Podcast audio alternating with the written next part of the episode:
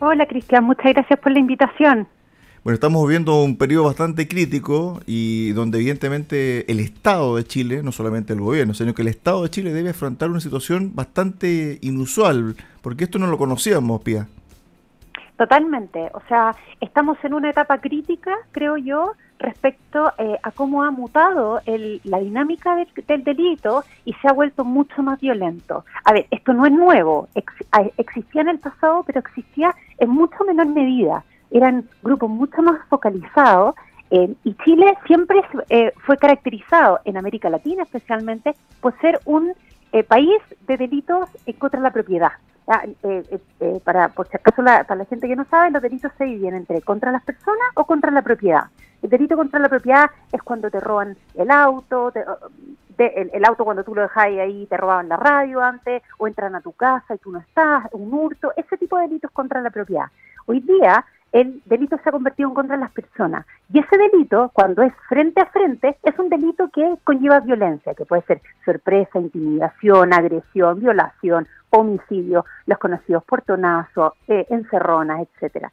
Y esto ha, ido dinamizándose para ir avanzando cada vez más, para ser cada vez más violentos, a lo que también se le suma eh, que hay muchas más armas, que las armas están mucho más involucradas eh, y que el crimen está más organizado. Tal como lo dice el concepto de crimen organizado, el delito está siendo mucho más organizado hoy día.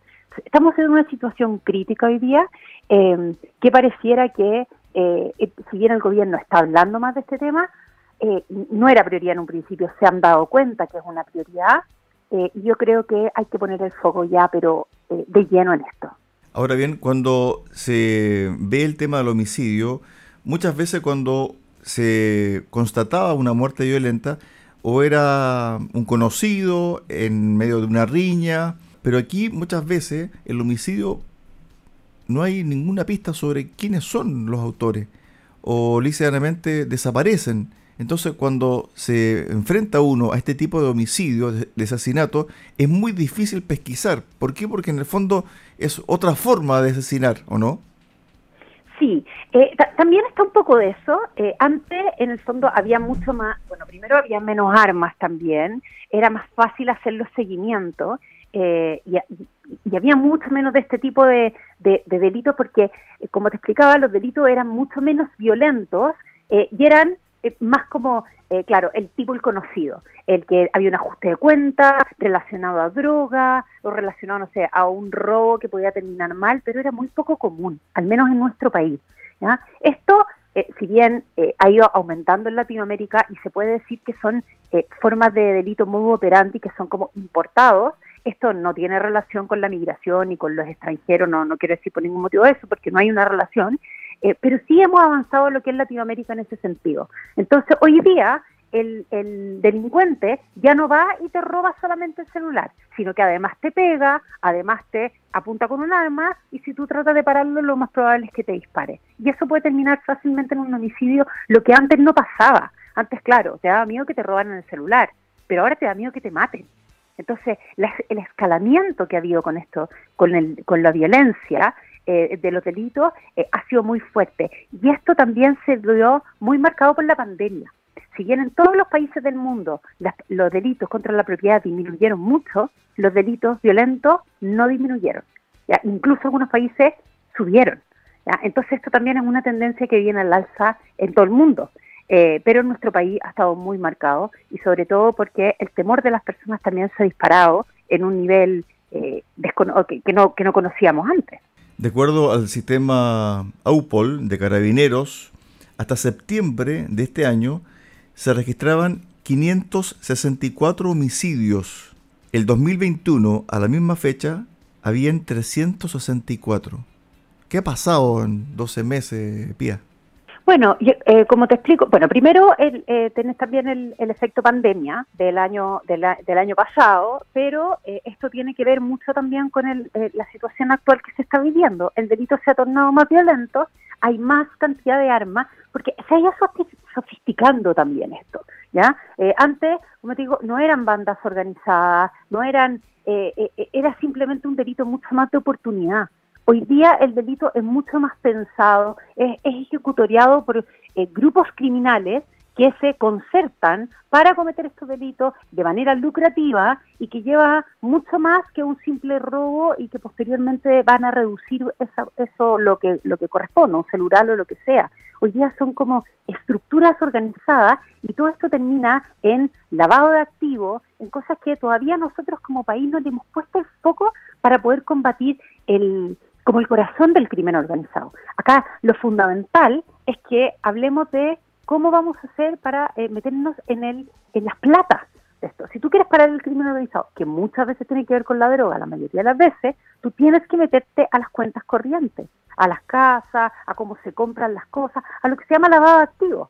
Y eso en Chile lo tenemos súper poco, de, muy, muy poco desarrollado. Tenemos la unidad de análisis financiero que depende del Ministerio de Hacienda eh, y que tiene alguna capacidad pero no es mucha. Entonces, la fiscalía, esta nueva fiscalía que ahora están eligiendo los fiscales, va a tener un gran eh, desafío en poder enfrentar esta nueva estructura que antes eran medianas estructuras, antes eran como, como muy eh, como amateur, por decirlo así, eran, eran estructuras así que se juntaban unos con otros en el barrio y, tenían estas armas que o robaban o eran más o menos hechizas. Hoy ya todo esto se ha profesionalizado ha habido una profesionalización porque además la seguridad también va evolucionando y las políticas públicas van evolucionando. Pero siempre el delincuente evoluciona más rápido que el Estado o que la seguridad. Si tú te fijas, eh, generalmente cuando sale una medida de seguridad es reactiva. Dice, bueno, para que no pase tal cosa, entonces yo estoy haciendo, como que no hay una cosa más preventiva. Entonces, por supuesto que la delincuencia es mucho más rápido para actuar en, en, en, en tecnologizarse, en avanzar más rápido. Entonces, el dinamismo que ha tomado esto, la actualización, eh, ha, hecho no solamente que haya mayores avances tecnológicos, mayores avances de, sino mayores avances de estructura y de dinamismo para enfrentar esto. y esto ha producido también un, grado mayor de violencia. Pía, y también ligado al tema que tú acabas de mencionar sobre la rapidez de cómo se reacciona, me imagino yo que las policías también deben formarse desde otra perspectiva, porque el tipo de delincuencia a la que se van a enfrentar o, se están enfrentando es muy distinta a la que se formaron, no sé, hace 5, 7 o 10 años atrás, algunos efectivos. Por lo tanto, el uso de armamento letal, el uso de armamento disuasivo tiene que ser también incorporado, ¿cierto?, de otra forma en términos de reglamento para combatir el crimen, donde tú acabas de detallar de que no hay, o mejor dicho, existe toda posibilidad de que a ti cuando te asalten te maten, porque el delincuente está sin ningún tipo de temor. Por tanto, si tú haces el amago de contenerlo o, de impedir su asalto, lo más probable es que te quite la vida. Me imagino yo que los policías, cuando tengan que enfrentarse a una situación límite con personas que tienen armamento, tienen que enfrentarse de otra forma, ¿no? Absolutamente, yo estoy súper de acuerdo con, con, el, el, postulado en el fondo de que tienen que seguir, pero lo que yo creo que antes de eso, antes de decir, mira, el crimen organizado está eh, más evolucionado, tienen más armas, por lo tanto démosle más armas a las policías, yo creo que lo que tenemos que hacer es una especialización de las policías. Porque quizás el, el, el, carabinero que está en, en tránsito no necesita un armamento más especializado. Ahora, uno de la OS9 o de la OS7, que son eh, eh, crimen organizado, o OS7 de droga, bueno, son personas que sí requieren, así como las fuerzas especiales que ya se llaman los COP, los control de orden público, tienen esos trajes que uno los ve en, en cuando estaban en, la Plaza Italia ahí defendiendo para el orden público, tienen estos trajes especializados bueno, las personas que se enfrentan a este tipo de organizaciones eh, criminales, por supuesto que te tienen, tienen que tener el armamento disuasivo correspondiente a que eh, puedan combatir esto. En el fondo, eh, esto tampoco es uno a uno. Porque si es uno a uno, nosotros, o sea, el ciudadano común es uno a uno. Nosotros podemos actuar solo en defensa propia, pero la policía, que tiene el monopolio de la fuerza de parte del uso del Estado, ellos tienen que actuar preventivamente y para eso ciertamente necesitan eh, los que están expuestos a esto, eh, armamento y, instrumentos y herramientas especializados. Y también nuevas técnicas, las nuevas técnicas de, investigación y todo, y eso, el proyecto de ley nuevo que, que, que entró sobre crimen organizado, lo que permite es entregarle a las policías mayor eh, facultades para usar inteligencia, eh, por ejemplo, los agentes encubiertos, los informantes, eso antes solamente podían usarlo en cosas de droga. Ahora eso se amplió a otros delitos que son considerados crimen organizado. Porque antes el crimen organizado era, era como solo droga, bueno, narcotráfico. Hoy día uno ve que el crimen organizado está presente en muchas otras áreas, o sea, desde eh, trata de personas, tráfico ilícito de migrantes, tráfico de armas, eh, contrabando en el norte un montón, eh, ni hablar de lo que pasa en la macrozona sur. Todo eso es crimen organizado. El robo de maderas, por ejemplo, es súper crimen organizado y hoy día las policías no tienen las facultades eh, de utilizar estas técnicas especiales que se le llama porque la ley no lo permite. Bueno, esta nueva ley que salió es que te permiten usar esto. Entonces, ir evolucionando con estas cosas es súper bueno.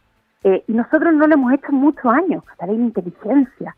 O sea, tenemos, eh, nuestra inteligencia le falta mucho para llegar a, los países que tienen eh, el nivel de, organización en crímenes que estamos teniendo nosotros hoy día. Entonces tenemos que modernizar las instituciones de inteligencia, tenemos que avanzar a que se pueda compartir mayor cantidad de información, a que Gendarmería participe del sistema de inteligencia del Estado porque hay mucha información. O sea, tenemos un camino súper grande que avanzar eh, y, y, el gobierno le tiene que poner primera prioridad a este tema, ciertamente. Estuvimos con eh, Pia Green, experta en eh, criminología y también ex jefa de seguridad de seguridad pública del Ministerio del Interior, conversando sobre el tema que más preocupa a los chilenos, que es la inseguridad, que es la delincuencia. Quedaron muchos temas en el tintero. Ya vamos a tener otra oportunidad para conversar con Pia sobre este tema. Gracias, Pia, por este momento y también por eh, tu opinión, tu análisis con respecto a este punto tan, tan delicado para nuestra sociedad. Muchas gracias a ti, por la invitación y seguimos conversando en, en otro momento. Gracias. Abrazo.